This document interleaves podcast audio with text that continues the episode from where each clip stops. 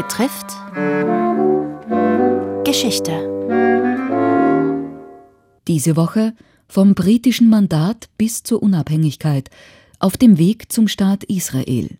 Heute das britische Völkerbundmandat für Palästina. Erzählt vom Zeithistoriker Rolf Steininger. 1902 veröffentlichte Theodor Herzl den Roman Altneuland, in dem er seine Vision vom Judenstaat beschrieb. In der hebräischen Übersetzung heißt Altneuland übrigens Tel Aviv, der Frühlingshügel, genauso wie die 1909 gegründete Stadt. In Altneuland machte Herzl klar, dass dieser Staat nicht von allein, sondern nur durch eine enorme Willensanstrengung und jüdisches Wollen kommen würde. Altneuland hatte er unter das Motto gestellt, wenn ihr wollt, ist es kein Märchen. Ein Satz, den man auch heute noch fast überall in Israel sehen kann. Der Wahlslogan der Zionisten mit Blick auf Palästina lautete damals ein Land ohne Volk, das sollte Palästina sein mit 500.000 Menschen, für ein Volk ohne Land. Für viele Juden, insbesondere in Osteuropa, war Herzl ein Prophet, dessen Ruf man folgte, auch und besonders nach dessen frühen Tod 1904. Der 20-jährige David Grün aus Plonsk bei Warschau reagierte auf die Todesnachricht folgendermaßen. Welcher Verlust! Und dennoch bin ich heute mehr denn je davon überzeugt, dass wir Erfolg haben werden. Ich weiß, dass der Tag kommen wird, an dem wir in unser wunderbares Land, in dieses Land voll Wahrheit, Poesie, Rosen und prophetischer Vision zurückkehren werden. Zwei Jahre später landete dieser Grün in Jaffa. Hier gab er sich den hebräischen Namen Ben Gurion.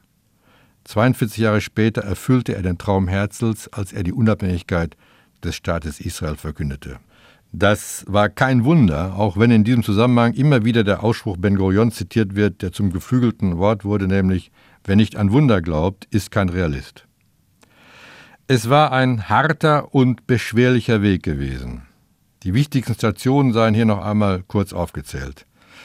Da ist die Belfer-Deklaration, in der die britische Regierung durch Außenminister James Belfer den Zionisten im November 1917 ihre Unterstützung beim Aufbau einer nationalen Heimstätte in Palästina zusicherte und die, und das ist wichtig, Teil des britischen Völkerbundmandats für Palästina wurde. Dann in den 20er Jahren die erste große Krise des Zionismus in Palästina. Damals galt für viele der eingewanderten Zionisten das Motto, wir sitzen hier am Mittelmeer und haben keine Mittel mehr. Die Krise wurde überwunden. Mit der Machtübernahme der Nazis in Deutschland kam die erste große Einwanderungswelle deutscher Juden und immer wieder Terroraktionen der Araber mit zahlreichen Toten auf jüdischer Seite. 1936 dann der arabische Aufstand gegen die Briten und 1937 deren Vorschlag, Palästina in einen arabischen und einen jüdischen Staat zu teilen. Dann 1939, vor Ausbruch des Krieges, um die Araber für sich zu gewinnen, das britische Weißbuch. Es würde keinen Judenstaat geben, sondern einen Staat Palästina innerhalb von zehn Jahren, in dem Araber und Juden gemeinsam leben sollten. Die nächsten fünf Jahre durften nur noch insgesamt 75.000 Juden nach Palästina einwandern. Für Ben Gurion war das Weißbuch, wie er meinte, der größte Verrat, den die Regierung eines zivilisierten Volkes in unserer Generation begangen hat. Die Hoffnung der Zionisten ruhte von nun an auf den USA.